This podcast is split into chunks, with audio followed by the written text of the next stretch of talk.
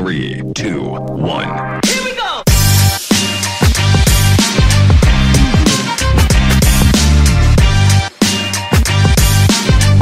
Listo. Hey, gente, episodio número. Ayer fue el, nue- el número 10. Lucky 10.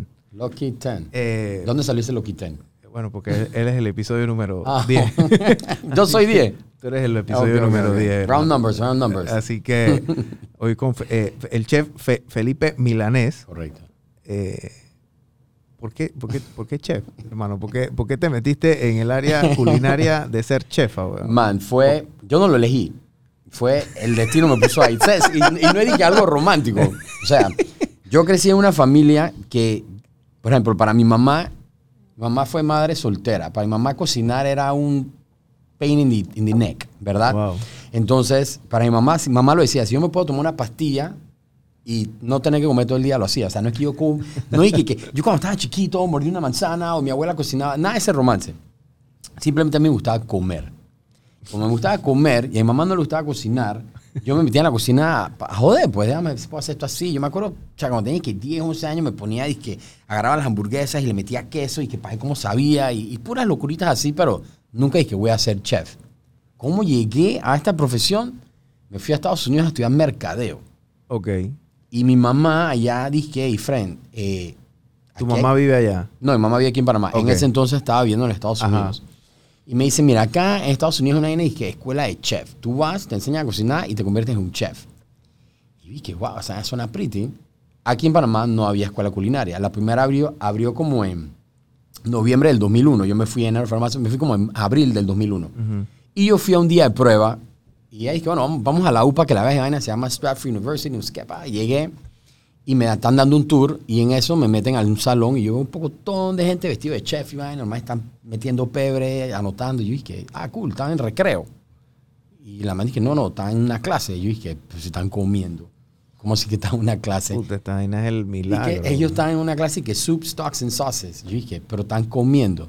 Dije, sí, así es 90% esto, 10% en el salón. o sea, yo miré a mi mamá así es. Sí, yo creo que está, esto es lo mío. mí. Esto es lo mío. Cero joda, fui, no sé qué. Yo dije, estoy. Y mamá dije, no, pero piénsalo. Y dije, no, no, estoy. Y entonces cuando mamá dije, mira, cuando te inscribes tienes que pasar un examen, no sé qué, después te damos tu chaqueta y empiezas con este y me abren un kit de puros cuchillos. Y yo así, ¿eh? Verga, está Estás en Disneylandia. Esto es lo mío. Me van a dar cuchillo, me voy a vestir pretty, voy a Y comer, y comer. Y bueno, empecé la U y ya, te lo juro que fue, me acuerdo mi primera clase que era de, que, de sanidad y vaina, tenías que pasarla. Y después nos metieron al salón y yo dije, man, ¿quién va a querer hacer algo más que esto? Todo el día voy a cocinar y comer y aprender a cocinar y comer. Y cuando me gradúe voy a ser chef y voy a tener un restaurante. Ojo, después me di cuenta que no era así. Sí. Pero el, el primer romance fue ese, ya, y así fue que entré, man. Y ahí quedaste, ahí quedaste como chef. Tu primer, entonces tú trabajaste, después saliste de ahí No, y, yo sa- y- y te metiste a trabajar, me imagino que en algún Bueno. restaurante, ¿no? A los cuatro meses de estar en la U, vino un man que Charlie Trotter, que en paz descanse, revolucionario culinario de nuestros tiempos.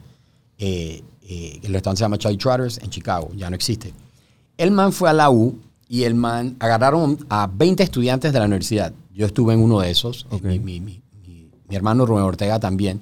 La verdad que nos metieron en un salón y el man dice, todo el mundo me tiene que hacer una, por lo menos una pregunta antes de salir.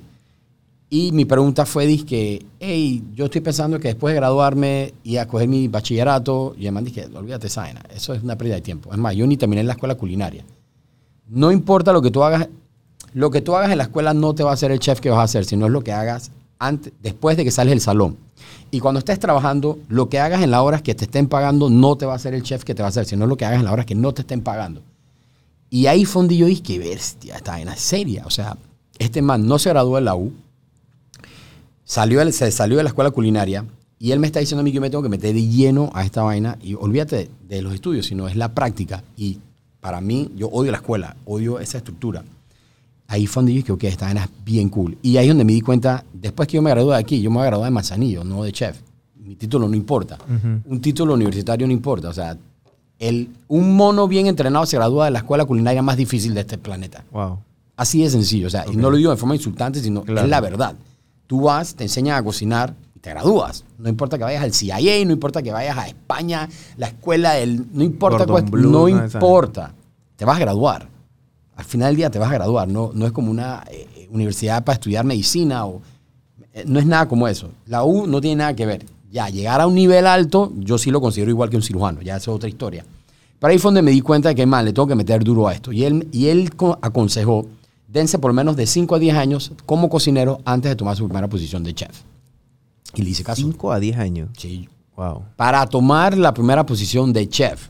No dije su chef. ¿Cómo funciona la, el- el- la estructura organizacional o el organigrama, La- la- digamos esto? O sea, tú tienes el, hierarchy. el- el head chef, Mm. ¿verdad? Ok, eh, lo que yo he visto de, de- en Discovery con este Anthony Bourdain era Claro. que tú tienes un head chef Por supuesto. y entonces hay el sous chef, que es como el asistente, ¿no? Correcto. Y entonces abajo me imagino que tienes...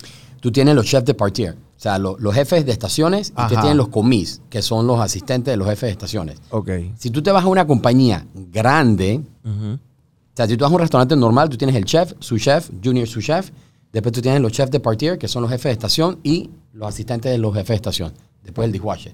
Esa es una cocina básica. Boom. Cuando tú tienes una compañía grande, ya grande, o vamos a, vamos a empezar con un hotel. Tienes un hotel, tú Un tienes hotel. el executive chef. Ajá. El executive chef está encargado de todos los hotel, todos los restaurantitos dentro del hotel. Después tú tienes a los chefs de cuisine, que son los jefes de ese restaurantito. Después tú tienes al sous chef, junior sous chef y sigues bajando. Después tú tienes, cuando trabajas en compañías grandes, grandes, bueno, cuando yo trabajé para Richard Sandoval, 54 restaurantes por todo el mundo, tú tienes al regional chef, que eso es lo que yo era, yo era el regional chef del East Coast. Ok.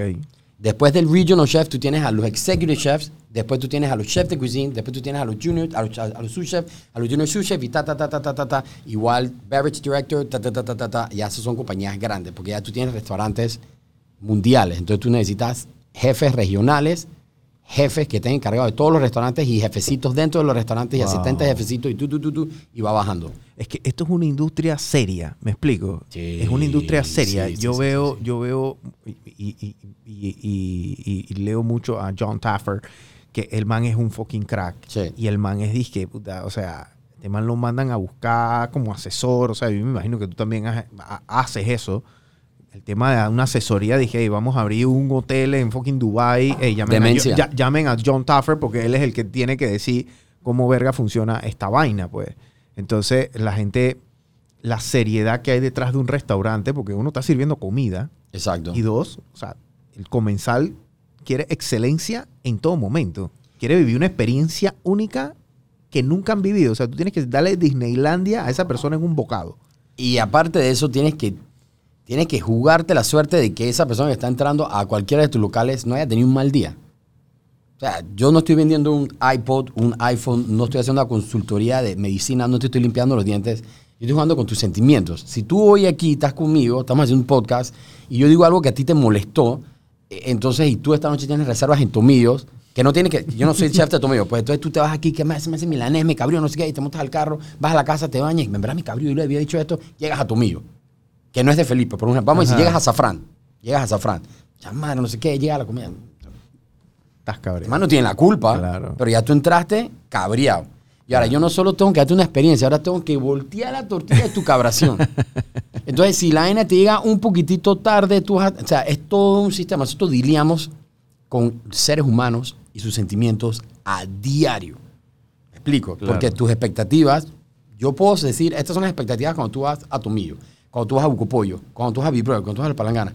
Pero yo no sé si tú vas a entrar a- Burritanga con unas expectativas como cuando tú te comiste un burrito en, yo no sé, en San Cabo Lucas, en México, pues. Y dije, ah, esto está en verga. Bro, o sea, cuando o sea, es, es bien difícil. Aparte de eso, tú tienes que despertarte todos los días a recibir bala. Flores y Sí, bala. sí, sí, sí. Porque hoy en día tú te paras y tú dices, me fue mal. Me fue mal. Ellos no saben nada, son unos bobos. Boom. Entonces, es- es- es- por eso es bien serio, porque cada segundo, cada minuto, cada día, todo lo que nosotros hicimos ayer en nuestros restaurantes no sirve para nada. Empezamos todo de cero de nuevo hoy y mañana. Y ma- o sea, no es de que "Ay, la hicimos ayer, ya, uff, cruising. No, Todos no, los- no- todos los días. No existe cruising. Todos los días, todos los minutos, todos los segundos. Todos los días. Todo el tiempo. Ahorita. Ahorita alguien está pidiendo un pollo. Entonces, yo estoy aquí echando cuento contigo. Claro. Vamos a decir que vamos a esperar que le vaya. que venga, el Vamos a pollo le esperar llegue que le bien. Y que le llegue a tiempo. Y que el man motorizado no lo cabree. Y no sé qué, y no sé qué, y no sé qué, no sé qué. Y que abra la cajita y lo come y diga, y que, ¿y tú sabes qué? Yo voy a comer este pollo de nuevo. Sea, todos los procesos para que pase eso es desde que el- yo pido el pollo, que me llega el pollo, se marina el pollo, se cocina el pollo, se tira a la parrilla, se encaja, el más motorizado se lo lleva, hace un 360 porque les encanta hacer esa vaina, saltan por todos lados, el pollo ah, hace un jump around, le llega al cliente, el cliente se pelea con el man, pipa, el man lo abre y está, dice, ok, vamos a probar este pollo. Entonces ahí tú y yo dije, Chucho, ojalá llegue bien. a ver. ya. ¿Cuándo te pica el mosquito de emprendimiento? Porque estabas en los Estados Unidos, estás de regional chef, Sí. en una, un- una empresa ya grande. Sí. Y cuando dices, dije, hey, brother, yo, yo, ah, yo quiero hacer mi vaina. O sea, cuando te pica ese mosquito que... El sueño siempre fue ven, volver a Panamá. Claro. O sea, yo, yo soy divorciado. Ok. Y me divorcié porque mi ex esposa me dijo, di que, man, yo no creo que voy a poder vivir en Panamá. Y yo dije, see you when I see you. Eh, y esto fue hace muchos años atrás. Me casé bastante joven, pero y yo haciendo, si tú no vas a poder vivir en Panamá, chao. No tuve hijos con ella ni nada. Pero el futuro, el sueño siempre fue volver a Panamá y hacer algo en Panamá. Pero el sueño era hacer un restaurante Ujú. y estar feliz con un restaurante y ser feliz. Pero cuando entré a, cuando entré a trabajar para José Andrés, Ok. eh, de Think Food Group, que también tiene restaurantes por todo el mundo, Ajá. no sabes si quién es José Andrés, googlear, un man humanitario, más un monstruo. Yo, me- yo dije, wow, pero si puedes tener uno, puedes tener dos, si puedes tener tres, y, y me, me enamoré de la estructura esa. Y de ahí me fui para Richard Sandoval. Pero Richard sí fue un jefe con que yo parqué mucho, o sea, un- me quiso mucho, me enseñó mucho. Y ahí fue donde yo vi que, man, pero si abres uno es difícil, el segundo ah, es más difícil, pero ya después del segundo empiezas a tener una estructura y, Claro. Y, y- y- abrir se vuelve... y empiezas a abrir, abrir. Entonces yo llegué a Panamá y que vamos a empezar con Tomillo, después Tomillo hicimos Cacá, después agarramos Manolo y me gustó el relajito ese. Me gustó mucho el relajito ese de andar saltando, saltando, saltando. Y la verdad es que tengo muchas ideas que quiero siempre estar y no puedo tirar todas las ideas en un restaurante. Claro. Pero siempre el sueño fue, desde que yo salí de la U, algún día vuelvo a Panamá y abro mi restaurante. Ok. Y eso estaba marcado. Y ahora tienes siete. Gracias a Dios, sí. Ahora tienes siete. Vamos para ocho. Bandabar, está en construcción. ¿A dónde, dónde vas a hacer? San Francisco. Ahí donde está Smoke Guys, Ajá. para allá atrás. Ah, ok. Eh, Pretty. una- un, un- va, a ser un, va a ser un restaurante, pero bien laid back, porque todos nuestros fast casual son para comer y te vas. No tienen ambiente para tomarte un trago. Ajá. Y Tomillo tiene todo eso, pero es, digamos, upscale. Es un poquito más como, Sí. un poquito más yeye, más de suit y vaina. Entonces quiero algo in between, algo que sea económico, donde puedes comer demencias y puedes tomar. Entonces en este bandabar voy a tirar bucas recetas de estas locuras que me tiro en, en, en la- en las redes. Ajá, ajá. Emparedado de lasaña, eh, toda, toda esta demencia. Claro. Voy a tener especiales de eso para que la banda llegue y puede probar los platos y tus pintas, tus wings, tu hamburguesa de lasaña frita. El chef tiene que ser creativo. Es que O sea, todo- tú, claro. tú, tú tienes que estar, dije, o sea, juegas con los sabores, juegas con, Todo el con tiempo. la textura de la comida, etcétera. o Tiene sea, que ser un gordito. Sí, te tiene que gustar. Claro. ¿me explico? O Te tiene que gustar más comer que cocinar. En mi, o sea, en mi opinión. Te tiene que gustar más comer que cocinar. Porque cocinar, o sea, cocinar es una técnica al final del día. Es una técnica, es repetición, es disciplina. Tú haces un omelette todos los días y te va a salir bien. Pero el querer comer, la obsesión de comer algo diferente, Sí. eso viene de uno. Eso no te lo enseña. Claro. Tú no disciplinadamente te enamoras de obsesionarte con comida. Eso no se puede entrenar. Eso está adentro. Sí, Entonces te tiene que gustar buco comer. full. Ese es el, el- el secreto. Ese es el fire. Ese es el fire. The hunger. Claro. Literally, the gut. Claro. Ey, este, te iba a preguntar, eh, este tema de la pandemia fue mortal Totalmente. pa- pa- para lo- los restaurantes. Tú tienes siete restaurantes, me explico. Así cuando obviamente abren este tema, los muchos restaurantes cerraron en pandemia y siguen cerrando todavía. Sí, sí, sí, sí. ¿Me explico? Casi todos los restaurantes cerraron por lo menos una semana. ¿Cómo, cómo tú, cómo te afectó eso a ti? ¿Cómo saliste adelante en- en- después de marzo del 2020? Pues? Bueno, empezó con pánico. Creo que como todo mundo. Ansiedad por los cielos. Yo te puedo decir que a lo mejor me tomaba 20 pintas y una botella de lo que fuera al día. Wow. porque estábamos encerrados en la casa. Tienes que pensar, uno como cocinero está constantemente en movimiento. Y Y tú no eres de quedarte en la casa. Tú siempre estás como. Y cada vez que te veo, dije, en las redes, Cero. obviamente estás, dije, tú estás en la calle los domingos en la. En la en- o sea, te- tienes un restaurante que tienes que estar, dije, 24 horas ahí prácticamente. me gusta, o sea, a nosotros nos gusta mucho el movimiento. Por eso somos cocineros. Ahora imagínate encerrarte. Entonces eso te trae una ansiedad muy loca. Yo personalmente eh, soy imperactivo. Y no imperactivo que, hey, cálmate, sino demasiado, demasiado, hasta mucho. Entonces yo tengo que sacar todo eso. Si no, me da mucha ansiedad. Y entonces estaba en la casa, estábamos haciendo Zoom con la banda, los chefs, y que se acaba el mundo. Un par de nosotros nos tumbamos el cabello, no teníamos nada que hacer. Yo puse a mis hijas que me tumbaran el Ajá, cabello para, para darle algo que hacer un día. Fue pánico al principio, pero por mi suerte yo tengo, yo tengo buenos socios, que eso es algo que no importa que seas buen cocinero, no importa que seas buen chef, no importa que seas un buen negociante, tú necesitas buenos socios. Yo tengo buenos socios y, mi- y entre todos mis socios, porque tengo diferentes socios en diferentes negocios, todos son level-headed, pensamos bien, eh, todo el mundo sus opiniones y sus cosas, y poco a poco fuimos reabriendo.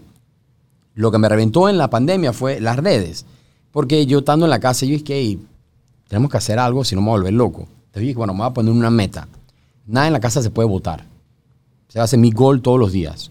Nada se puede votar. Todos Ok. tienen que convertirse en algo. Si hago algo, después se convierte en otra cosa, otra cosa. Y yo hice por tres meses una receta todos los días. O sea, saca la cuenta. eh, un- 30 recetas por mes. Ajá. Todos los días tiraba una receta y a veces hasta dos En el Instagram. en el Instagram y todos los días está tirando receta, receta, receta. Entonces, se hacía una lasaña, el primer día era lasaña, el segundo día era hamburguesa de lasaña, el tercer día era una croqueta de lasaña y se acababa. Ok, siguiente. eh, hacía una, un linguini y se acababa, hacía O sea, una- llevaste lo del leftovers a otro nivel. Nada se podía votar. Nada. Y empezó con una quesadilla. Yo dije, bueno, el primer video que reventó fue una quesadilla de mar y tierra. Ok. Mi hija, una hija mía le gusta las salchichitas esas que tú abres y sale la salchichita. Ajá. Y a la otra le gusta eh, lata de tuna con mayonesa y demencia. Y yo vi una vainita con dos salchichitas y una vainita de tuna. Y yo dije, esta nada va a terminar botando. La agarré las dos y me hice una quesadilla con eso. Y yo dije, quesadilla de mar y tierra. Ok. Y yo creo que la gente cuando vio el vaina, dije, ah, va a ser una yeyesada. Cero. Vaina de lata, tuna de lata. Y yo nunca había enseñado qué es lo que yo como. Siempre había enseñado mi Lo que tú sirves. Lo que yo sirvo, no lo que como. Y empecé a enseñar a la gente lo que como y esa vaina fue que... Y disparó el tema de, de, sí, de, mis redes sí las de disparó. tu contenido. Contenido y ya, yo dije, la gente quiere ver lo que yo como, qué cool. Claro. Y no creen que yo uso esas cosas. ¿Cómo ha significado la generación de contenido en, en tu negocio? Pues, o sea, la herramienta tuya de trabajo, tú- yo pensaría que es- son los cuchillos y la cocina, pero ahora que antes de comenzar esto me doy cuenta que Buena manera es de tu ponerlo. celular. Sí, buena manera ¿Me de ponerlo. O sea, tu herramienta de trabajo, la verdad es que el cuchillo es una extensión, pero Sí. la verdad es que tu celular se ha vuelto tu, tu propulsor número uno de, 100%. de- de lo que tú haces, porque a lo mejor yo no puedo ir a tu restaurante, o a lo mejor posiblemente si soy una persona, eh, porque tienes diferentes restaurantes, pero a lo mejor no vivo en Panamá, pues. Claro. Pero voy a tu restaurante por ti, por tu celular, por tu Por, contenido. eh, por el celular, sí. Eh, mira, lo que más me ha impresionado, y por eso es que estoy abriendo Bandabar, es porque cuando abrí Tomillo, ahora que reabrimos Tomillo, yo dije, bueno, cha, qué, qué lástima que no, que va a tener un grupo de gente que no va a poder ir a Tomillo, porque, hey, vamos a hablarlo claro, Tomillo no es, no es un lugar caro, pero estás entrando a una tienda a comprar un Ferrari. Tú no puedes entrar a una tienda a comprar un Ferrari y decir que este Ferrari está caro. Es un Ferrari. Tomillo es una estructura hermosa, se invirtió mucho dinero, eh, comida de alto nivel, eh, producto de alto nivel. Tengo que cobrarte un precio para poder mantener ese lugar andando. ¿no? Pero como me gustaría que mucha gente pudiera probar algo de Tomillo o parecido, me explico.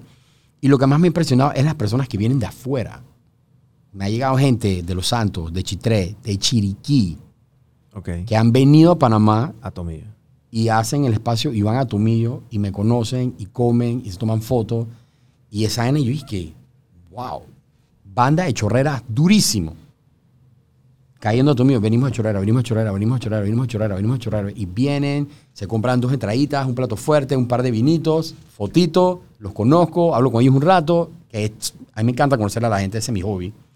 Y esa vaina a yo dije, man, qué cool, por esto, por este aparatito, estas personas han venido hasta Tomillo A, y a verte a ti, a, A vivir, ver. la- a vivir la experiencia. a vivir la experiencia, de man. parquear porque te conocen hasta cierto punto, porque te ven Sí, por las redes, en sí. las redes y sientes que son tus frenes y te dicen, ¿qué, qué sopa? No sé qué, porque... Yo le contesto a todo el mundo. Yo le contesto a todo el mundo, le contesto en mis redes, a todo el mundo. Y contesto todos los comments. Sí, tú Ahora. contestaste un comment que yo te hice, capaz y ni te acuerdas. No, Yo- pero- Yo, te puse que, man, qué buen contenido. ¿Te acuerdas, Manuel? El que yo le... El que yo le ¿Y yo- qué te yo- contesté? Te contesté Dije, algo. puta, gracias, no sé qué. Dije, gracias, Brian, no sé qué. o sea, Pero te contesto. Me, me contestaste, No, o sea, yo, yo no pongo disque corazoncito o vaina. No, No, si no. tú disque, si tú me pones algo disque, Dije, gracias, bro, una cosa así me pusiste. eh, ajá, yo te contesto a lo que tú me escribes. Si tú me pones en el comment disque un corazón, nada más te pongo un corazón de vuelta. Si me contestas y que babita, te pongo un corazón de vuelta. Pero si tú me contestas algo y que chama, eres un crack, me encantó eso, hey, gracias hermano, gracias por la receta. Claro. O me contestas y que, "Hey, mira, yo subí un throwback ayer con la gente de Meat Guys, que es el pork belly rib. Ajá. Yo creo que si tú miras los comments, por lo menos 18 personas me preguntaron, dije, solo sal, chef. Y yo les contesté a todos. Sal, paciencia y amor. Sí, compa, solo sal. Sí, sal. Ey, ya les dije que sí, sal. O sea, y así me voy. Yo te contesto a mediado como tú me pongas el comment. Claro, Y mi camarita a veces se enoja y que, man, pues pasas demasiado tiempo en esa vaina", y que, pero Frank, es un trabajo también. sí. Sí, contestarle, contestarle a, Trabajo. a- a tu, a tu público, ¿no? A, tu- Claro. a tu usuario, ¿verdad? porque tienen una relación contigo. Yo dejo de seguir a la gente que no me, que no me contesta. Si yo te pongo un comment Claro. y tú no me contestas, Te, te- Chao. unfollow de una vez. ¿sabes cuánta gente conocí aquí en Panamá? Chao. Porque no le dan ni el like. Claro. Entonces, ¿para qué carajo tú tienes redes? Si estamos aquí, tú- yo estoy aquí para verte a ti. Sí. Si yo te digo algo a ti, es porque yo quiero. Para eso, Sí, sí, sí. para eso me siento de Netflix. Claro, Y ya, chao, te borro. claro. Si claro. no me vas a contestar, te borro. Y si eres muy grande, entonces págale a alguien para que por lo menos conteste a huevazones. Esos tours que estabas haciendo, que fue el comentario que yo te hice, que yo te lo mandé, Manuel, ¿te acuerdas? Que yo, yo le dije a Manuel, yo dije, bueno, aquí está Manuel, el, eh, mi socio el del shotting, pero está, está, está tras cámara, no quiere salir en la tele, que penoso. Es que el penoso. Ey, pero yo se lo mando a Manuel y yo dije, puta, qué fucking buen contenido. Era un IGTV de 10 minutos. Y eso es lo que la gente a veces se equivoca. La gente dice que no, que el contenido tiene que ser todos estos genios mercadiólogos, ¿verdad? Que a veces estudian más el libro que la realidad. de que, ay, el contenido tiene que ser menos de un minuto porque si no la gente no lo ve, que no sé qué. Yo dije, bro, ¿cuánta? O sea, 10 minutos, creo que tuvo como más de 30 mil visualizaciones. Es una película. 10 Literal, minutos hoy en día es una película. Y dije, man, qué bu- fucking buen contenido. O sea, una vaina real, una vaina tranquila, la filmaste con tu celular. eh, o sea, estaba- No, ahí sí usaron una Ah, cámara. usaron una cámara. Sí, sí, sí, sí. sí. pero se vio tan, tan, tan cool. Y obviamente es como que en una, en una época que esa clase de, de iniciativas, esa clase de contenido ayudan a la industria, Felipe. Claro. Porque esos restaurantes donde tú fuiste no son tuyos. Ninguno. Y la, la, la, la Y- ley es ninguno. y- y- eh, o sea, no son tuyos, pero fuiste allá literalmente para generar contenido. Y yo estoy seguro que los dueños de esos restaurantes estaban agradecidísimos. Sí, 100%. Porque ya yo sé que, hey, en Vía Argentina, la taberna 21 está abierta. sí. ¿Me explico? Hilario no te va a decir que chucha no venga. No, hey, brother, ven, ven, véngase, véngase. Y se comportó muy, muy ¿Me- bien. ¿Me explico? Sí. O sea, y todos los demás ahí. O sea, hay gente que te está llegando y estás haciendo de que. O sea, estás generando vainas cool. No importa el tiempo, pero es un buen contenido. Y ese, ese- eso, eso es súper importante hoy en día, especialmente en la industria a donde tú estás, que tú generes buen contenido porque la gente te va a querer más. ¿ok? Y, Sí, se es que el contenido es todo. y se asocia y se asocia durísimo. Y nosotros lo pensamos, porque nosotros que vamos a hacerlo vamos a hacer que el video sea tres minutos, pero teníamos no, tanto, hay, no hay manera. tanto contenido que dije, hey, friend, que sea 10 minutos el que lo quiere ver bien y que no, no. Pero entonces yo miro mis videos, yo cuando hago mis videos lo miro, lo edito, lo miro una vez más y no lo vuelvo a ver. Muy raro que lo vuelva a ver. Estos videos, cuando sacamos el primero, lo miraba y lo miraba de nuevo y lo miraba de nuevo y dije, pero esta vaina está Está buena. entretenida. Vamos a dejarlo. Y lo dejamos. Tú- Y, y tú hiciste una con, con unas muchachas que cantaron y todo. Ese sí, fue el primero. el Ana. Defensa eh, no, eh, no, el primero fue el, el casco. El casco. El segundo fue Vía Argentina. Ah, ok. Entonces, yo dije que quiero empezar a traer invitados, Ajá. pero que sean, que, y que cantaron que, que en el aporten algo en el sentido de que sean eh, talento nacional Claro. para darle exposición también. Entonces, esta vaina es all around. Entonces, en todo siempre estoy trayendo como un invitado, trayendo gente. El segundo del casco traímos, yo dije que invité gente de la banda, o sea, seguidores de nosotros llegaron. Dije que nos encontramos en el, pa- en el Plaza Herrera y llegaron ocho personas, dije mucho gusto, mucho gusto. Nadie se conocía y al principio todo el mundo estaba como que, y ya después cuando arrancó la vaina, los tragos, la comida, no sé qué, la música, entre todos nos conocimos y esa vaina fue una demencia.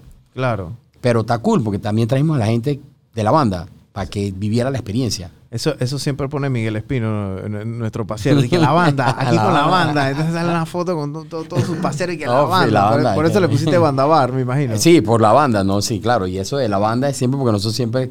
"Hey, vamos para aquí con la banda, vamos para la banda. O sea, vainas de peladito, pues. Claro, claro. claro. Entonces ahí es donde sale eso.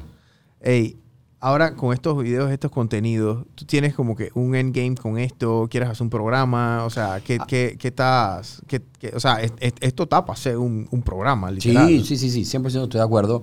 Pero mi endgame, ahorita, ahorita, y sé que va a seguir, eh, lo que me da el fire en el gut más, más, más, es que estoy en un punto de mi vida, tengo 41 años, tengo tres hijas, una esposa, ya estoy viendo a mis hijas crecer, tengo una de 11, tengo una de 7 y tengo una de 5. Entonces, está cool seguir abriendo restaurantes, eso está cool. Pero siento que ya a la edad que tengo y los conocimientos que tengo, tengo que hacer algo más. Que no solo sea abrir restaurantes y abrir restaurantes, que es cool. Claro. Ya voy ahí con el speech ese de que, man, quiero dejar algo a mis hijas cool. Que no sean solo negocios.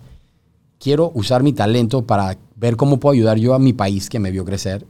Y la única manera que yo sé hacerlo es manera culinaria. Entonces, ¿cómo hago yo para que el resto del mundo siga viendo Panamá y que mira Panamá de una manera gastronómica? Y no estoy diciendo que yo, Felipe Milanés, gracias a mí, la gastronomía va a reventar en este país. No. Sino que soy una persona que ha viajado el mundo, soy estudiado, he trabajado por todos lados, conozco a mi país. ¿Cómo puedo hacer yo para que venga gente a disfrutar a Panamá? Entonces, ¿qué puedo hacer yo por mi país?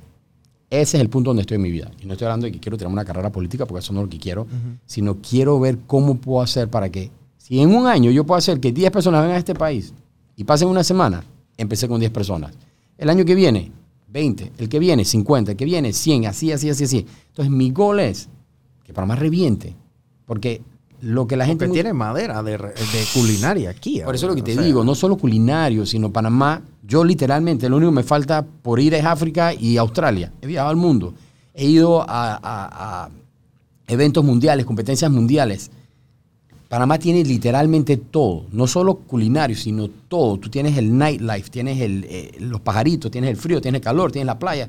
Y alrededor de todo eso está la comida. ¿Qué pasa? Panamá nunca se ha enfocado en el turismo gastronómico porque hemos tenido la banca todo nuestro año, ¿verdad? Lo que le ha dado la plata a Panamá ha sido la banca. Entonces, para el carajo el turismo. Claro. Pero ahora necesitamos el turismo. ¿Y el turismo qué hace? La gente a veces no sabe que el turismo gastronómico trae plata inmediata y trae plata a la gente media para abajo de una vez. O sea, esta llena se llena de turistas. Todos los que estamos en este cuarto vemos plata de Claro, inmediato. es El taxista, el hotel, la comida, el delivery, todo ves plata inmediato. plata que dejan aquí. Plata no se que- llevan plata. No. El turista no viene a llevarse plata. Deja plata y a veces, plata. y a veces se enamora y... Man, yo tengo un paciente que Jim, que tiene cuatro años viniendo a Panamá, ya está comprando apartamento, o sea, eso es lo que tú quieres. Claro. Entonces, ese es mi end goal. Entonces yo dije, bueno, tengo que hacer algo. ¿Qué puedo hacer? Si no empiezo con algo, no voy a hacer nada. Lo mínimo que puedo hacer es, vamos a empezar a pegarle a restaurantes que han sobrevivido a la pandemia y a restaurantes que no han abierto, que ahora abrieron después de la pandemia. Vamos a empezar con estos tours. Entonces estoy con los tours y después de los tours vienen bajando otras cosas, pero así nos vamos a ir. Pero no puedo parar, porque donde Claro. paro simplemente, ah, intenté. No, yo quiero, quiero lograr algo. Claro. O sea, está, está- está- estás promocionando la industria de lo que son los restaurantes aquí. eh, Panamá. Panamá, porque eh, de verdad que hay bastante madera. Hay- hay, hay, Demasiada. bastante madera. Frustrantemente demasiado. Hay bastante madera. O sea, a mí, yo amo la industria de los restaurantes como negocio. Yo nunca he tenido un restaurante, en- probablemente nunca en mi vida lo, lo pueda tener porque es, es demasiado trabajo. Pero me encanta cómo funciona el, el- todo el ecosistema y, cómo hay gente que viaja el mundo para ir a un restaurante en específico. Claro, man. Claro, mira, hoy en día O sea, Y- hacen reservas, dije, yo, man, yo conozco gente que son foodies de estos locos, dije, man, hice una reserva para fucking el Bully hace en un año, bueno, ya el Bully cerró, pero Pero tenías el- que hacerlo. Pero tenías que hacer una reserva de hace un año, brother. más, ya, y eso era con suerte si te aceptaban. Ajá, exacto. Porque solo porque abrían era- seis meses al año. Exacto, solo abrían seis meses al año, y era una locura. Era 20% para gente de afuera, 20% para españoles, 20% para gente famosa. Te lo tenían dividido. Sí, sí, sí. O sea, que entrabas en un rango chiquitito. Sí, la gente que no está viendo el Bully es una, eh, eh, fue un restaurante, yo creo que fue el, el- el- En nuestro tiempo es el top de los top. el top del top del top del top. Y, y era, o sea, y- tuve un conocido en ese momento, amigo mío en la banca, que me dijo, hizo- o sea, era como si se hubiera ganado la lotería. Tengo la reserva para el- Sí. Ay, me aceptaron. Y la gente dice, ay, qué bueno, que no sé, como tiempo dice, ay, qué feliz. O sea, yo dije, man, pero qué verga es el bulla, güey. Yo estoy pensando que era, yo estoy pensando que era un barco, imagínate. No, Mi y, ignorancia en ese momento, ¿no? y ese restaurante pedía plata todos los años. Perdía plata. Sí, ya, bueno. No puede ser. Wow. O sea, ellos hacían su plata, ya eran los libros, los productos, las Ah, propagandas, Ah, pero, pero el mismo restaurante. perdía plata. Hermano, tú tenías, sentabas a 40 personas, sentabas a 40 personas por noche y tenías a dos staff por cabeza. O sea, tenías 80 y pico personas trabajando y, y alimentabas a 40. Wow. Exacto. Ojo, los 80 y pico no todos, no todos se les pagaba. Era como, Yo me imagino que había gente que pagaba para estar ahí. O sea, dije, Estoy man, seguro que sí. Dije, man, yo te pago lo que sea para más pa- trabajar ahí, claro. Para trabajar ahí. Sí, ¿no? estoy seguro que ha tenido que haber pasado a al- algún niño o a una niña de, de familia de plata. Dije, hey, pago para que mi hija esté ahí. ¿Cómo funciona el tema este de las estrellas Michelin? Porque esto para mí es como que, eh, es- ese es como que, yo, yo, Bueno. yo, yo me sé la historia de las estrellas Michelin. ¿Cómo empezó? ¿Cómo empezó? Claro. Porque es de la marca de llantas. Claro, empezó, empezó como ¿Tú un, sabías eso, Manuel? empezó como un guide de dónde puedes ir a comer. Ajá. No, no empezó como un rango, empezó como un, un de que, Es "Hey, estoy, estoy en Chorrera, puedo comer aquí, aquí, acá. Y tú sabes por qué fue eso, ¿no? No, yo creo que uno de los dueños, Las el Michelin, Ajá. ¿verdad? Esto es una historia épica del mercadeo. La llanta Michelin, las que usan en Fórmula Ajá. 1, literal, en los 60, 70 por ahí, dijeron, ok, ¿qué podemos hacer? ¿Qué iniciativa, qué campaña podemos hacer para que la gente se monte más en el carro? mira, tú esa no me la Entonces, sabía. ellos dicen, la- vamos a hacer un restaurant guide de todos los restaurantes en los Estados Unidos. Para que la gente cuando compre la llanta le damos el, resta- el, el manual de, de- o el- el- la guía de restaurante y la llanta. gente entonces comiencen a cuerear las llantas. Man, qué básico craxa, y letal. Ahora esta vaina de estrellas Michelin, la gente piensa que es una persona épica, que es un dios, pero es el, es, es- es el muñequito de las llantas Michelin. Sí, es el muñequito de la llanta, es el el- el- muñequito. el hombre malvavisco de mí. Ese es el Michelin. Es el muñequito. Mira, ese es un mundo que yo no, yo no estoy. Mira, yo no estoy en el mundo ni de Michelin ni de 50 Best. O sea, eh, eh, no son cosas fáciles de hacer, pero son metas. Y son cosas que tú tienes que enfocarte y quiero hacer eso. Yo, a mí esa no. A mí ¿Cómo no, funciona? no o sea, me tú llena. aplicas a eso o tú simple y sencillamente haces dizque, un súper mega buen trabajo y la gente... Eh, no, y- es un lobbying. Tienes que hacer un lobbying. Ok. ¿Ok? Eh, tienes que hacer un lobbying, tienes que invertir bastante plata. Los tiempos han cambiado. Uno de mis chefs favoritos se llama Marco Pierre White. En los tiempos de él, te iban a un restaurante y te daban una estrella, después la segunda, después la tercera. Y el chef tenía que estar ahí. Ok. Hoy en día ya eso ha cambiado. De un solo pepazo te pueden dar tres estrellas sin el chef estar ahí. Wow. Porque el que- se gana la estrella es el restaurante, no el chef. Pero igual, el chef que está detrás del restaurante es el que lo logra. Claro. Eh, y bueno, el, el mundo de, de las estrellas Michelin no lo conozco muy, muy bien porque nunca he sido, dije, ay, las estrellas, las estrellas. Y no te voy a mentir, de todos los restaurantes Michelin que he comido, me ha ido mejor cuando entro a un hole in the wall Ok. que una estrella Michelin. Igual me ha pasado con 50 Best. Como riquísimo y delicioso, pero siempre te- me termina gustando. A mí personalmente, dije, eh, estaba en, no sé, estaba en Barcelona y estaba lloviendo y que metí en una taberna y me comí la mejor comida de mi vida. Sí. Eso, eso lo, me ha pasado a mí en mi vida. E igual cuando he ido a Asia, o sea, fui dizque, a un restaurante de estrella, a comer pato Pekín, la vaina, todo el bubriburu. Yo dije, man, está muy rico. Después fuimos dizque, a una calle toda bruja, toda loca. Al día siguiente, Comieron pato parado vaina todo vaina, todo loco por ahí. Yo dije, man, esto es lo que es. Y dije, a la mitad del precio, no, no sé, yo también soy medio calle. Pero, pero para mí las cosas así sencillas siempre ganan. Para mí, pues, siempre esas cositas así. Claro. Las estrellas Michelin, no sé, de repente, pues como yo estoy en la industria, busco siempre lo más sencillo porque siempre estoy como en lo complicado. No sé. Claro. Pero cómo funciona, hay buco lobbying. Eso no es disque. Muy pocos han sido, y eso sí está documentado, disque. Cocino de bocado y los manes llegan, disque. Cocinas de bocado, no eres parte del, del, del círculo cero, coge tu estrella. Eso es muy raro Ok. todo, como todo en la vida es lobbying, toda la vida es una rosca, es, un- es una realidad, eso no... Claro. Ojo, no es que solo es rosca, tienes que ser un fucking crack. Sí, también. O Sí, sea, sí, eso sí, no es que se sea, lo, eso no, no, te lo van a regalar. No te lo van a regalar por ser parte de la rosca. Tienes que ser un crack y tan siendo un crack. y siendo de la rosca. Ajá, si- siendo un crack, tienes que entrar en la rosca, hacer tu lobbying y te ganas tu wine. Claro. No es de que pilla y me dan, no. Cuando tú vas a un restaurante aquí, No. en, aquí en Panamá, que tú te sientas, tú- o sea, y te ve el chef, tú sientes como que, o, o cuando llega un chef, digamos que famoso, no sé, ponte que Mario Castrañón llega a tu restaurante y se sienta en tomillo, tú sientes como que, chicha, ay, ay, eh, puta, ay, no se la caguen, Frank. Que, No. aquí está este man. O sea, o No. es de que, "Ey, un comensal más ahora. Sí. Y tú llegas con esa, porque, no sé, yo ah, me, me- me imagino que hay chefs que, que llegan con un aura, ¿no? A un restaurante ajeno, dije, ok, deleítame. Yo no sé si pasará cuando yo entro a los lugares, no, no, no sé, yo siento como, no jodo, no nada. Pero, man, yo conozco a todos los chefs aquí en Panamá y yo lo veo más con, que friend. Al contrario, estoy más chill porque, cada estos más saben qué es lo que es. Si hay una cagada, pss, Ah, estoy fresh. Oh, sí. Así pienso yo. No sé cómo pensará otro chef. Que, man, la tengo que votar. No, Está de la verga. Tú, eres, tú y yo somos igual, man. O sea, al contrario. Si algo sale mal, chilea. Claro, claro. Y si viene un chef que se pone a quejarse y eso, es para meterle un bofetón. Porque eres un bobo. ¿Tú has conocido chefs famosos? O sea, no sí, sé. sí, sí, o por sea, todos lados, sí, claro. Trabajé para chef famosos. Claro. Uno de los chefs más famosos, te lo acabo José Andrés, uno de los chefs más famosos del mundo. Wow.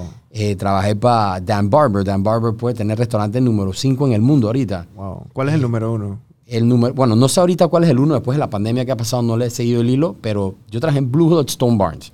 Blue Hood Stone Barns está en Sleepy Hollow, Westchester. Está bajo el paraguas de Eso los es en por Nueva York, ¿no? Nueva York, Ajá. está bajo el paraguas de los Rockefellers. O sea, si tú googleas Dan Barber y Blue Hot Stone Barns, yo trabajé en un restaurante que nosotros íbamos y teníamos el greenhouse más grande de los Estados Unidos.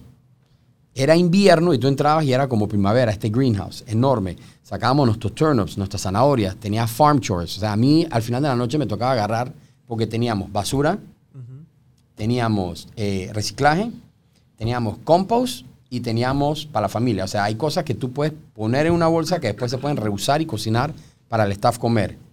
Lo otro reciclable, lo otro basura. Y entonces tenías el, el compost que yo agarraba, me iba a un gator, prendía mi blanco. Y al final de la noche, prendía mi gator, me iba a los puercos bebés, le daba de comer, a los puercos medianos y después a los que estaban a O punto sea, de... tenían todo, to- todo lo, lo hacían ahí. Entonces. Todo, o sea, muchas cosas venían de afuera. Claro. Porque es imposible. Es imposible que te diga que todo sale de mi granja. mm, no lo creo. A menos que le estés dando de comer cinco personas al día. que es una realidad.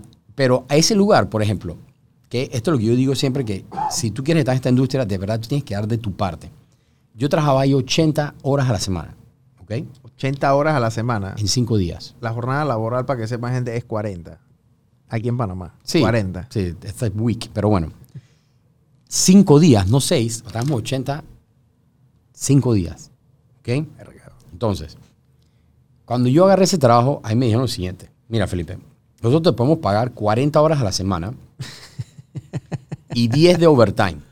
O sea, que 10 te pagamos tiempo y medio. Ok, las otras 30 son por tu Si quieres trabajar aquí. Y a, a Blue Hill iba gente de todas partes del mundo a trabajar gratis. a y- suplicar. a- para. Yo era parte del team que le pagaba. Si yo en una semana no po- iba gratis. Sí, sí, sí, sí, sí, sí, sí, Les daban housing y comida. Verga, No les pagaban. Si alguna vez, eh, si yo, porque en ese tiempo era el iPad, Ajá. ¿no? Si yo ponía mi iPad de mi chanting al restaurante por una semana, no sabía lo que estaba pasando en el mundo. Yo no te miento, yo a veces salía de ahí a la una y media, dos, porque acababa el servicio, limpiábamos la cocina y nos sentábamos con el chef Dan Barber a la una, una y media. Dije, ok, la reunión para mañana. Todo quemado, dije, todo, todo cansado. Dije, ok, mañana no sé qué, no sé qué, no sé qué, no sé qué. hacías toda tu lista, toda tu vaina. Llegaba a la casa a las dos y media, me paraba a las cinco y media, seis, me bañaba, siete y media, de vuelta para allá. O sea, tú cinco días era... ¿Esto por cuánto tiempo fue? Eh, yo tuve ahí un año y medio. Entonces, después del año y medio, ¿te acuerdas del divorcio? Mi, Bueno. ex, mi ex esposa dije, hey, mira. Chucha, bueno, cuando la veía, dije tres horas, cuatro horas. Bueno, sábado y domingo, ¿no? sa- no, pero entonces esto, esto, esto, esto lo focó. No, nosotros teníamos cerrado martes y miércoles. Perdón, eh, sí, cerrábamos, perdón, cerrábamos, eh, cerrábamos lunes y martes. Abríamos de miércoles a domingo. Ok. Eh, pero lo focó era que entonces ella trabajaba. Entonces yo agarraba un día y me iba para Manhattan. Cuando ella estaba trabajando, porque vivíamos en Westchester, me iba para Manhattan. Y me pasaba todo el día chupando y comiendo. Todo el día, chupando y comiendo. O sea, porque quería ver los restaurantes que estaban picando, pues. Y entonces, Cuando tú trabajas en un restaurante, que eso es lo que nos falta aquí. Cuando tú trabajas en un restaurante de alta categoría, solo es porque yo era cocinero ahí, no dije chef nada, cocinero, manzanillo. Pero como tú como manzanillo de un buen restaurante, cuando tú ibas a otros restaurantes chuchones, lo maní que, hey, este es de lo nuestro, este más trabaja en Blue Hill Stone Barnes, siendo manzanillo, te mandaban traguitos, Era te un mandaban- respeto. Era un Eh, respeto. Tú imponías un respeto. Y tú, orgullosamente, que soy cocinero en Blue Hill. Entonces, eso es lo que falta aquí. Fui a Harvard. Aquí- exacto. Todo el mundo aquí que, no, aquí yo soy junior sous chef soy el asistente. Todo el mundo quiere ser un jefe. Cholo. Sé orgulloso de que eres un cocinero en Tomillo. Claro. Sé orgulloso, no es un restaurante difícil. Sé orgulloso de que tú eres un restaurante en Casa Escondida, que en Azafrán, Que no en íntimo, viejo. no cualquiera. Entonces, ve a los otros restaurantes. Y si son restaurantes buenos, debería ser que este más un cocinero en íntimo. Ya, hey, vamos a mandarle una entradita, vamos. Eso es lo que hace falta aquí, ese tipo de orgullo y honor. Claro. Pero entonces yo me iba a Nueva York me pasaba chupando. Entonces llegaba cansado y el siguiente día, cuando ella tenía libre, yo estaba, estaba todo quemado. Claro. Entonces, en verdad no la veía mucho. Entonces ella me dijo, hey, renuncia. Este cuento rapidito. Me dije que renuncia. Ajá. Viene el verano, renuncia, vamos a pasar tiempo juntos, vamos a, vamos a ser casados de verdad. Yo dije, dale pues. No, yo dije, dale pues. Renuncié y la man dije, mira, ve y consigue un trabajo de medio tiempo. Así pasamos tiempo. Y dije, dale. Renuncié, agarré mi currículum y vaina y me fui para un pueblito y que Mount Kisco. De restaurante a restaurante, a entregar mi currículum así como un pendejito. Ajá. Man, y que no, no te va a poder pagar suficiente, no te va a poder pagar suficiente, no te va a poder venir de Blue Hill. No te va a pagar- Overqualified. Claro, super overqualified para el pueblito. Y llegué a un lugar de sopas, dije, eh, Lady of Love. Y llegué ahí y estaba la dueña y le di la vaina y la man dije, pero yo no te voy a poder pagar a ti. Yo dije, pero no me importa, págame lo que sea. Solo para el verano, pues dame un trabajo para veranito. Y le conté la historia y la man dije, dale pues. Vas a trabajar de lunes a viernes de 8 a 5. Yo dije, perfecto, part-time. Y me acuerdo que esa noche venía mi suegro a comer a la casa. Y estábamos comiendo, no sé qué. Y dije, ay, mira, Felipe consiguió un trabajo en Mount Kisco, medio tiempo. Y dije, sí, es de lunes a viernes de 8 a 5. Y mi suegro dije, "Eh, eso son 40 horas, lo que acabas de decir tú. Y dije, sí, medio tiempo, cholo, 40 horas nomás. Tengo sábado y domingo libre y estoy es- es- eso es en tiempo completo en, cualquier empresa eso es tiempo completo, ¿viste, Manuel? Pero Felipe, son 40 horas, es tiempo completo. Y dije, Fren, es medio tiempo. Estoy trabajando de 8 a 5, tengo las noches libres y tengo sábado y domingo libre. ¿Qué, qué, O sea, ¿qué más quieres? ¿Qué más? Entonces, adelantemos la historia. Me empecé a aburrir, porque llegaba a la casa y nos poníamos a ver que es de reality. En ese tiempo los reality estaban pegadísimos. Y yo dije, está nada más aburrido. Entonces dije, oye, ¿puedo hacer algo? Y la man dije, ¿qué? De, eh, de lun- lunes, martes y miércoles hay un restaurantito aquí francés, vieja escuela, ¿te molesta si voy y trabajo ahí? La man dije, dale, pues lunes, martes y miércoles, nada más dale. Entonces yo trabajaba de gratis, lunes, martes y miércoles en un restaurantito francés, porque me gustaban lo más, tenían técnica vieja. o sea, esta es la definición de un workaholic. No, no, no, no porque a mí me gusta chilear, pero quería seguir aprendiendo. Y entonces empecé el lunes, martes y miércoles. Y después, después conseguí con una vaina, ¿cómo que se llamaba? Una vaina de catering, jueves y viernes. O sea, que ya, Entonces- ya completaste la semana, pues. Después de un par de meses completé la semana todo el día, pero todavía tenía sábado y domingo. Y ya estaba fresh con sábado y Te domingo. ibas a cocinar a la iglesia. los No, domingos. La gente del catering empezó a decir que, "Hey, Fren, en Manhattan tenemos este gig y esos manes pagan que 25 palos la hora cuando tú haces gigs porque era catering. Entonces era lunes a viernes, de día, en la noche en los restaurantitos y de vez en cuando los sábados. Y bueno, pues después la mamá me dijo que no podía vivir en Panamá y ya me divorcié. Ok. pero ya ahora estoy feliz. Y ahora trabajas también 80 horas, me imagino. sí, pero es diferente. Es diferente. Soy dueño de mi tiempo. Ok. Soy dueño de mi tiempo. Yo siento que trabajo menos en Panamá que en los Estados Unidos. Mira, tú, aquí, aquí obligatoriamente, tengo más días libres que lo que tenía en Estados Unidos. Tienes carnavales, tienes Bueno, Semana sí, Santa, tienes fiestas Panamá patrias. creo que tiene un mes de... Más el mes de vacaciones que... Es demasiado. Sí. Yo pienso que es demasiado. Yo digo que un mes está bien. Le agregas los días libres, es demasiado. Yo siento que los Estados Unidos es un extremo. O sea, pero te entrenan bien, pero es un extremo. Te trabajas mucho. Mira, yo cuando trabajaba para, para Sandoval, era la ley del que más trabaja es el más fuerte. Entonces, ¿yo qué hacía? Yo, como era el regional chef, yo tenía que mandar muchos correos. Pero yo no los mandaba todo de un tiro y me desaparecía. No, yo agarraba y hacía mi email, papá, draft, draft, draft, draft, draft, y ponía mi, mi reloj. Me acostaba a dormir, vamos a decir, a las 12. A las 2 sonaba la alarma y me levantaba, pau, mandaba un correo. Me acostaba a dormir. A las 4 sonaba la alarma, pau, mandaba otro correo. Me acostaba a dormir. A las 7 sonaba la alarma, pau, mandaba otro correo y empezaba mi día. Wow. ¿Por qué? Porque el mundo regional decía, ay, qué chucha, este milanés no duerme. Este pelito no duerme, está viajando Este man es Miami, una máquina. Miami, Nueva York, no qué, no duerme. Ese su man día es libre. Terminator. Terminator. Entonces, eh, pero ese era el jueguito. La cagada era cuando alguien me tiraba un para atrás a las 4 de la mañana. Verga. Ahí era, dije, bueno, cafecito, aquí vamos, ta, ta, ta, ta, ta, ta. Pero así, es- esa es la mentalidad. Claro. El fuerte es el que gana, el que trabaja todo el tiempo. El que, man, yo me perdí 15 años nuevos, 15 navidades aquí en Panamá, bodas, carnavales. Yo por 15 años en Estados Unidos no pedía día libre. Pedí cumpleaños de mi hermano, de mi mamá, de mi viejo, todo el mundo. Yo era, si era mi día libre y en mi día libre me caía, Claro. tu fiesta te caía. Si no, chao. Es un tema de enfoque. Porque a veces uno piensa, bueno, son sacrificios, bueno, pero es un, es un enfoque que tú le das, pues. Como dice Tony Robbins. Ey, Te como enfocas. este, eh, que lo mencionaste anteriormente, este Anthony Bourdain, en su libro de Kitchen Confidential, él tiene 10 mandamientos. Para mí el mandamiento que más me gustó es el 7, y el 7 dice, si tu abuela se muere, la entierras en tu día libre. Sea, los 10 mandamientos de los cocineros. O sea, eso es lo que te quiere decir es, la entierras en tu día libre. Sí. O sea, you gotta be there. Es que es, es- es- es un... o sea, yo siento que hay tanta competencia y, y la gente que... Los chefs famosos eh, prácticamente los comparan con atletas de alto nivel. Hoy en día, con gracias- un Lebron, gracias a con Dios, una sí. cosa así, me Sí, explico. sí. Porque, o sea, imagínate, eh, NCAA Ujú. Tiene 30.000 atletas, Division 1. ¿ok? De esos 30.000 atletas, solamente 300 van a entrar en el draft de la NFL.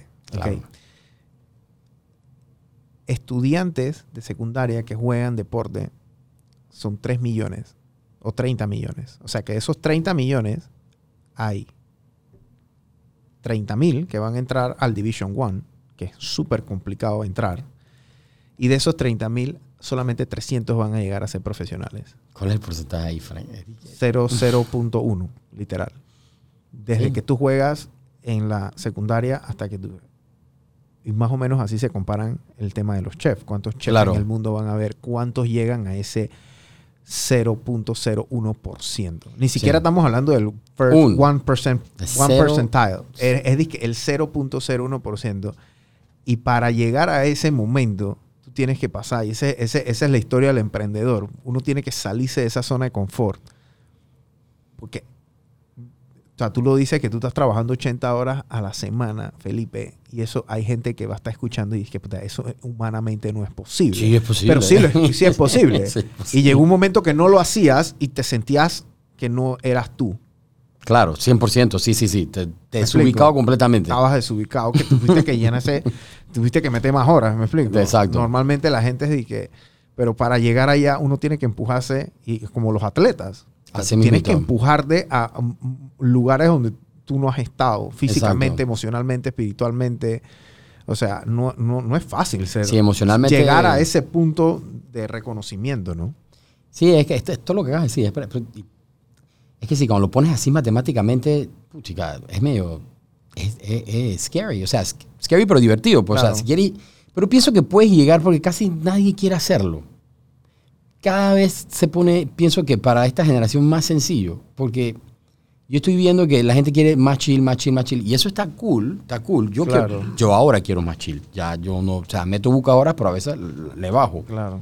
Eh, pero pienso que estamos viviendo una época que hey, la gente ya no quiere, ya la gente no quiere, ¿cómo se llama esa vaina? Hipoteca. ¿Para qué una hipoteca si al final voy a terminar pagando esa vaina cuando me muero? Eh, Mejor no hipoteca y alquilo y viajo. Claro. O sea, eso es lo que se está viendo buco. Claro. Y especialmente ahora después de pandemia, no attachment. El attachment lo que te hace es que te, te da un tipo de focus, ¿no? Pero es un poquito más vieja escuela. Como me enseñaron a mí, pues tienes que tener tu lugar, tienes que tener tu hipoteca, tienes que- ta.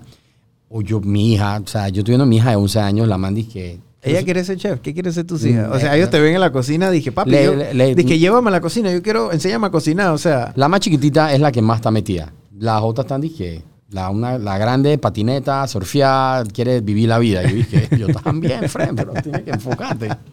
Eh, pero yo pienso que es así, man, porque tienen todo a sus manos, tienen todo. Y si tú me preguntas a mí, yo he hecho para atrás y, y estoy viendo lo que están viendo los pleitos ahora con todo esto, hey, man, tú con este celular puedes vivir tu vida. literal. O sea, tú no necesitas clock in. Literal. Y me gusta, esa es la parte que sí me gusta. Yo estoy creando a mis hijas para que no trabajen para alguien. lo más lindo que hay es ser dueño de tu tiempo.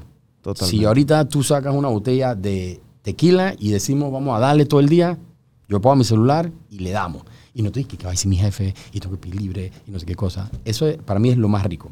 Cuando la gente me pregunta que te consideras una persona exitosa, yo no, cada quien define el éxito a su manera. Yo defino el éxito, si tú eres dueño de tu tiempo, para mí estás bien. No importa que tengas 2 millones o 10 dólares. Si tú eres dueño de tu tiempo, tú estás fresh. Belleza. Así lo veo yo. Belleza. Ey, este, tienes tres hijas. Tres hijas. Una, ves que le tiene madera La pa- chiquitita, la chiquitita pa- como que siempre la- como que está ahí como que... Como pero que yo no, las- yo no veo ninguna de ellas, aunque ellas me ven bien contentos. O sea, yo no, yo no estoy amargado. O sea, y tú les cocinas a ellas, dije. Sí, estos- demencia. Estos platos, dije. O sea, Pero- tiene que ser una locura, dije. Se, tiene que ser una locura ser. eh, eh, o sea, tu, tu hijo. Porque, chicho, imagínate. Pero no creas. Tú tuvieras más gordo, Manuel. No, Ah, pero no, Ah. no creas. Mira, Manuel, yo a veces dije, yo llego y le digo a Camarita y que mamá, me voy a tirar un mac and cheese de tres quesos con la pasta y la vaina y lo hago y las manije. Queremos el amarillo. Entonces tú, tú vas a perder siempre. Con niños vas a perder porque ellos a veces Claro. quieren lo que quieren. O yo dije, voy a hacer una hamburguesa, no sé qué, no sé qué. ¿Y qué? Vamos a pedir McDonald's. Yo, yo dije, dale, vamos a pedir McDonald's. Ey, carajo. che- chef o restaurantes aquí en Panamá que te, que te o nuevos chefs que vienen. Yo, yo, yo siento que la industria ah, siempre tiene como Claro, nuevos, nuevos claro, talentos. ¿no? claro, O sea, sí. Yo creo que los, los, los talentos viejos siempre van a estar ahí. Che- Chef Willy, tú. Bueno, tú eres No, un poquito no, más la verga, eh, no tú vieja eres- la verga. Tú eres, No tú más pongas nueva ahora, todavía, sí. Yo soy más medio, soy medio. Estoy con, digamos, en el medio yendo para allá porque los grandes todavía están y están tirando. Claro. Pero yo te diría, hay un chef específico, hay dos chefs. Eh, pero uno no es de que nuevo, pero es pelado joven, que yo creo que va a ser un... Es un gran monstruo, pero será, seguirá Claro. siendo un gran monstruo. Hernán. Hernán de Riesen. Ok. Ese peladito es un crack. Y digo peladito porque tengo 20 años más ¿Y que él, ¿no? qué restaurante tiene él? Él tiene Riesen. Ah, ok. Él fue el que ganó el primer Top Chef de Panamá. Ok, ok. Que para mí ese fue el mejor Top Chef. Había mucho talento en ese Top Chef. En todos los otros también, Ajá. pero para mí ese hubo... eh, para mí él, él- él es un pelado bien enfocado con lo que es lo local, eh, con empujar Panamá, con eh, que no se pierda nada de los, de, de- de los productos panameños. Ese peladito. El otro, y no le digo peladito disrespect, lo digo porque es mucho Claro, mejor que yo. claro. Y el otro es Bansi, de The Yard. Hay un lugar que se llama The Yard en sí, San sí, sí, Francisco. yo he ido, yo he Ese peladito es un crack. Él no ha salido del país a, co- a cocinar a otros lados.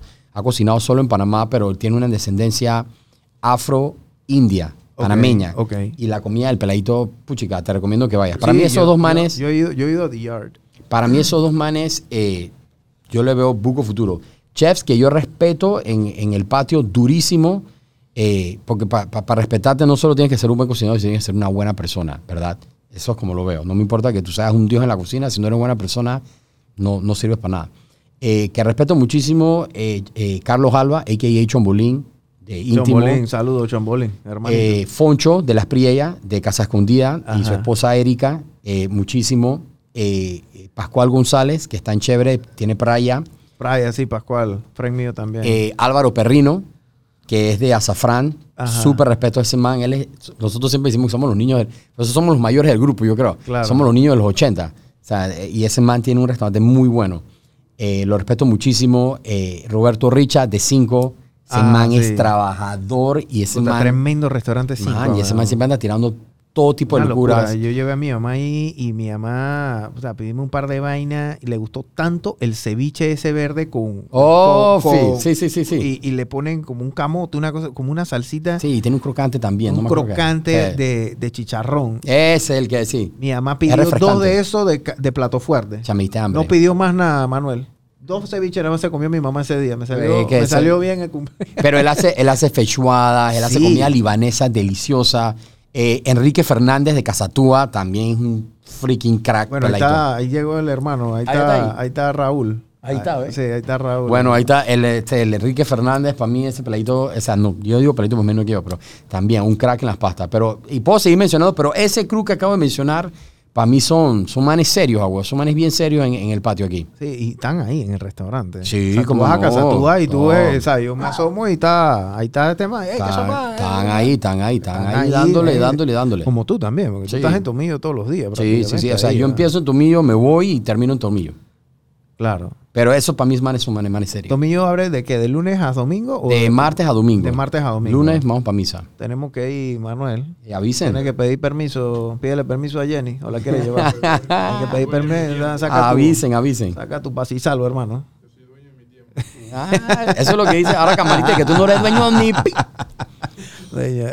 Yo soy dueño de mi tiempo. Ey, eh, este, Felipe, dale un mensaje a esos emprendedores, especialmente ahora en tema de comida. Yo creo que en pandemia se abrieron más emprendimientos de comida que nunca antes, ¿no? Bueno, yo, yo, ok. Mi mensaje número uno es: si no estás en el mundo, en la industria y quieres emprender, no lo hagas en comida. ¿Ok? No lo hagas en comida. Mejor, mira, te voy a ahorrar un pocotón de plata. Tienes las mismas posibilidades de ir a jugar ruleta y tienes más chance en la ruleta que en un restaurante. O sea, que si estás escuchando y eres un emprendedor y que lo que pasa es que yo tengo una hamburguesa que la patea, no la patea. No la patea, no lo digo de manera insultante. Eh, cualquiera puede cocinar. Tener un restaurante que consistentemente sea bueno es otra cosa. Para emprendedores que no tengan nada que ver con restaurantes, hey man, denle plomo, pero en el mundo del restaurante no se metan, van a perder su plata. La, la- la matemática que acabas de tirar ahorita de, de, de- de MBA para abajo es lo mismo. O sea, el 75% de restaurantes quiebran y dentro de ese 75% Está están- hay manes como milanes que quiebran. Imagínate. Wow. Entonces, no lo hagas. No emprendan en, en comida. No es fácil. Es, es- es- es muy difícil. Es- o sea, de verdad que si vas, si vas a meterle, tienes que meterle 80 horas a la semana, ¿no? ¿Tienes 40K para tirar? Vámonos para el casino. Te va a mejorar. Te Bueno, va- sí, yo creo que las probabilidades posibles que son mucho más altas sean así. sin el dolor de cabeza. Porque o lo pierdes o nada. Lo que pasa en un restaurante cuando tú emprendes, empiezas a tirarle plata, plata, plata, plata, Claro. y, y quedas 80 menos y eso es triste, agua. ¿Cómo tú ves la industria de, de los restaurantes? Que esta es una pregunta que le hago solamente a la gente que es dueño de restaurantes. Se le hice a Carlos Levy en su momento de Barrio Pizza y te la hago a ti. ¿Cómo tú ves la industria de los restaurantes los próximos cinco años aquí en Panamá? Yo pienso que ya se está depurando la vaina. Se ha ido depurando por, por la pandemia. Yo pienso que si el, el pueblo de nosotros, el pueblo panameño, y no hablo de solo los panameños, cuando digo pueblo panameño digo todas las personas que viven dentro de Panamá, si el pueblo panameño sigue apoyando a lo que es la gastronomía de una manera positiva, yo digo que nosotros, the sky is the limit. Sí, porque nosotros, we go as far as the people let us. Claro. Es así de sencillo. Si ustedes tres no salen a comer, no apoyan o salen y revientan, eh, no va a ayudar nada. Todo depende del pueblo. Claro. Así que, y lo que estoy viendo del pueblo es good feedback. Así que yo veo Porque futuro. La gente va. O sea, aquí hay... La verdad es que yo no... Digo, yo no he viajado a lo mejor tanto como tú o otros foodies, pero... O sea, yo he ido a otros... man, yo he ido a Miami. Me explico. Yo voy a, esas- a esos restaurantes en Brickell que me cobran un ojo de la cara. Claro. Y puta, yo dije, man, esta vaina acá en Panamá yo lo hubiera comido a la mitad del precio y hasta mejor. Y me encuentro a gente que conozco y nadie No. me trata de nadie. O sea, me- o sea es. Culinariamente, en aquí serio. Hay madera, brother, aquí hay madera. muchísimo, Aquí hay talento, man. muchísimo talento. Aquí sí hay muchísimo talento. Culinario hay muchísimo talento. talento, Sí, mucho sí, sí, sí, talento. Me encanta que estés haciendo esa, esa, esa iniciativa con los restaurantes, dándole un escenario a los chefs en tus redes sociales, a tus amigos, porque la verdad es que tienen que ser amistades tuyas y son colegas tuyos Son también. colegas, claro. Y es como que na- nadie, nadie crece solo, No. Nadie gobierna solo y nadie puede hacer una empresa solo. Y una industria tampoco. O sea, que Correcto. lo que tú estás haciendo se va a replicar y, y qué bueno que estés agarrando la batuta. Eh, haz tu propio podcast, hermano. Chotea a tus frenes, chotea a estos chefs, una mesa, hablen. Hagan esa, así como hace Lebron, que chotea, dije, a Bad Bunny, van, están en una barbería, viejo, haz esa vaina. Cool esa idea. hablen de lo que sea. eh, el día que quieras aquí, este es tu casa. Muchas gracias, hermano. Así que, este, gracias nuevamente por... Gracias por tenerme, dame el espacio. Por, por, por visitarnos. Este, cuando le dije, le mandé ese, ese contenido a Manuel, yo dije, "Ey, este man ahí, por favor, hermano, ayúdame ahí con a hacer el contacto ahí. Era Manuel o Miguel Espino, uno de los dos me iba a tener que ver. A Miguel no lo llamé, pero le dije a Manuel. Así que gracias, hermanito, y, y, y a la orden. Dale, manito. Gracias a tu ti, casa. papá. Respect, man. Muy cool esto. Saludos. Three, two, one.